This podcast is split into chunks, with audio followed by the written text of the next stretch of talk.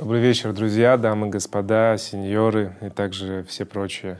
С вами Василий Ищук, это значит, что самое время подписаться на канал, поставить лайк э, и написать что-нибудь в комментариях. Июль совсем скоро.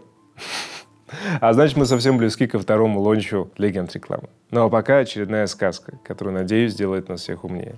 И сказка эта о достаточном брифе.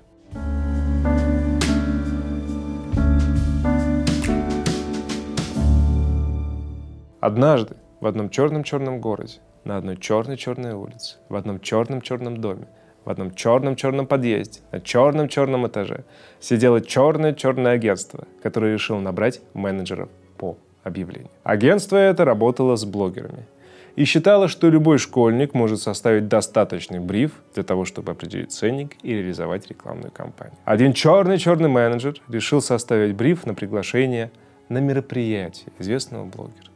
Я обратился к нему, может ли блогер выступить на мероприятии. К сожалению, черного-черного менеджера блогер так к нему и не вернулся. Спросите, почему? Потому что вопрос достаточного брифинга инфлюенсеров на нашем рынке стоит крайне ярко и крайне обидно. Даже если мы с вами разберем мероприятие, его можно разложить на тысячу составных частей. Что за мероприятие, где мероприятие, с кем выступать, как долго выступать, на какую тему выступать, нужно ли готовить презентацию, нужно ли отвечать на вопросы. Это все то, из чего складывается полноценный бриф, когда мы говорим о мероприятии. А маленькой вещи, но, к сожалению, большинство не задумываются об этом. А знаете почему? Потому что во всей этой чехарде мы просто напрочь растеряли логику. Мы не пытаемся подумать и не пытаемся сформировать даже видение того, что влияет на цену. Уровень персонала, который работает в рекламной индустрии, как на стороне блогеров, так и на стороне агентства, зачастую желает лучшего. И желает он лучшего просто по той причине, что мы учим какой-то базис, но не пытаемся его выстроить логично. Эта же проблема переносится на все. Например, одно белое-белое агентство делает белый-белый бриф на белых-белых блогеров и получает предложение от трех белых, серых и черных агентств, в котором цены разнятся в два или в три раза. Конечно же, белый-белый клиент выбирает самое дешевое агентство, которое ему говорит выбрать закупки, и сталкивается с тем, что во время реализации почти все блогеры из подобранного листа отказались от участия в рекламной кампании. О, ужас!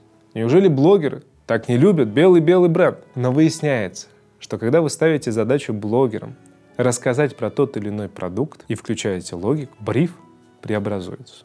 Рассказать про продукт, где и как, в каком формате, пойдет ли пост продвижения, нужно ли на него продавать права, пост оплат или предоплаты, Нужно ли выезжать на площадку для того, чтобы снять контент? Сколько этапов согласования будет?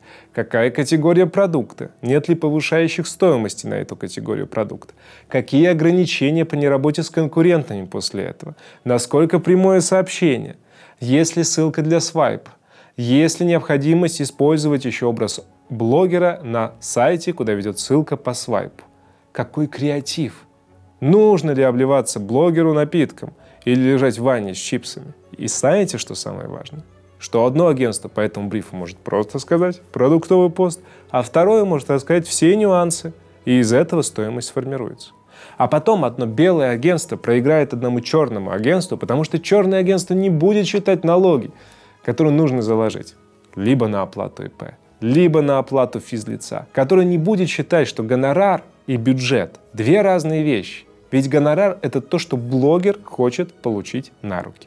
А бюджет – это то, что придется заплатить агентству, которое включает в себя и налоги, и вознаграждение агентств, и процент за постоплату, и, конечно же, гонорар самого блогера. Все начинается с брифа, все заканчивается ценообразованием. Одно черное-черное агентство в этом черном-черном городе все-таки закрылось. И хочется верить, что рынок стал хотя бы немножко белее.